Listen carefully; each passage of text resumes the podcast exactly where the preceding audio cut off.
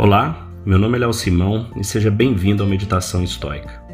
A cada episódio eu vou ler uma breve passagem que me inspirou e me deu forças para superar desafios que vivi em algum momento da minha vida. Essa filosofia prática de vida com mais de dois mil anos guiou alguns dos maiores homens e mulheres da história, nos momentos mais difíceis que eles enfrentaram. Espero que ela também possa te ajudar. Para maiores informações, visite Meditação Estoica no Instagram.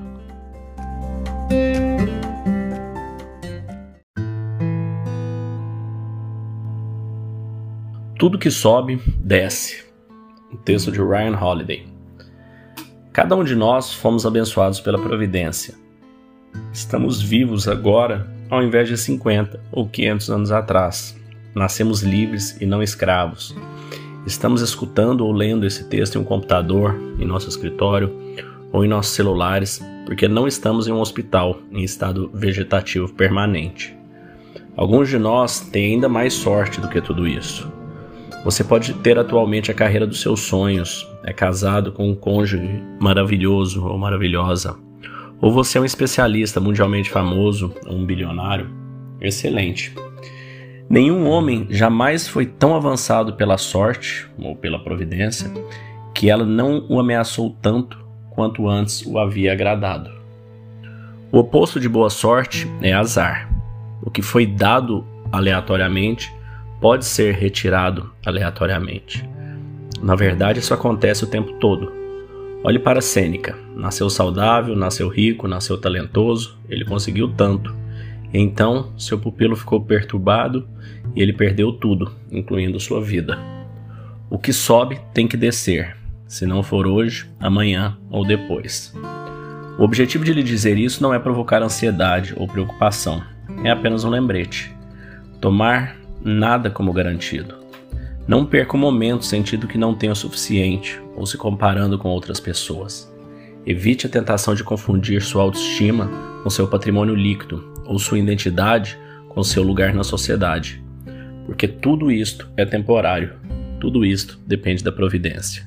E a providência é tão inconstante e cruel quanto generosa. Mais uma vez, um texto muito bacana do Ryan Holiday, que é trazendo né, para a atualidade, trazendo para os nossos dia a dia, para o que a gente sente, porque a gente vive na modernidade, e mostrando que essas lições já estavam no estoicismo há 2.500 anos atrás. Isso já acontecia, isso é inerente ao ser humano.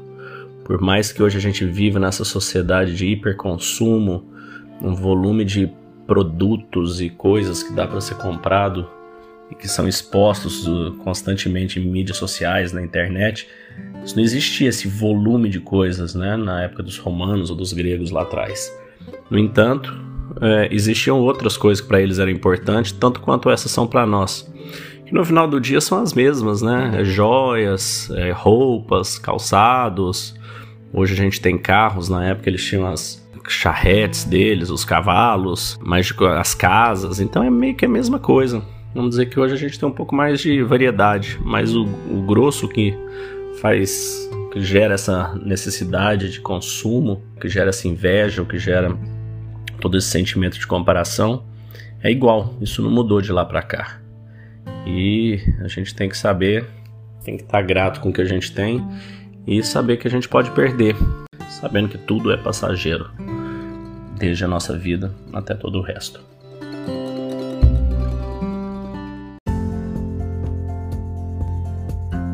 Se você gostou desse podcast, deixe seu like, siga nosso canal e compartilhe. Alguém pode estar precisando escutar isto hoje. Seja você a pessoa a levar esta mensagem de força e resiliência pode mudar o dia e o destino de alguém.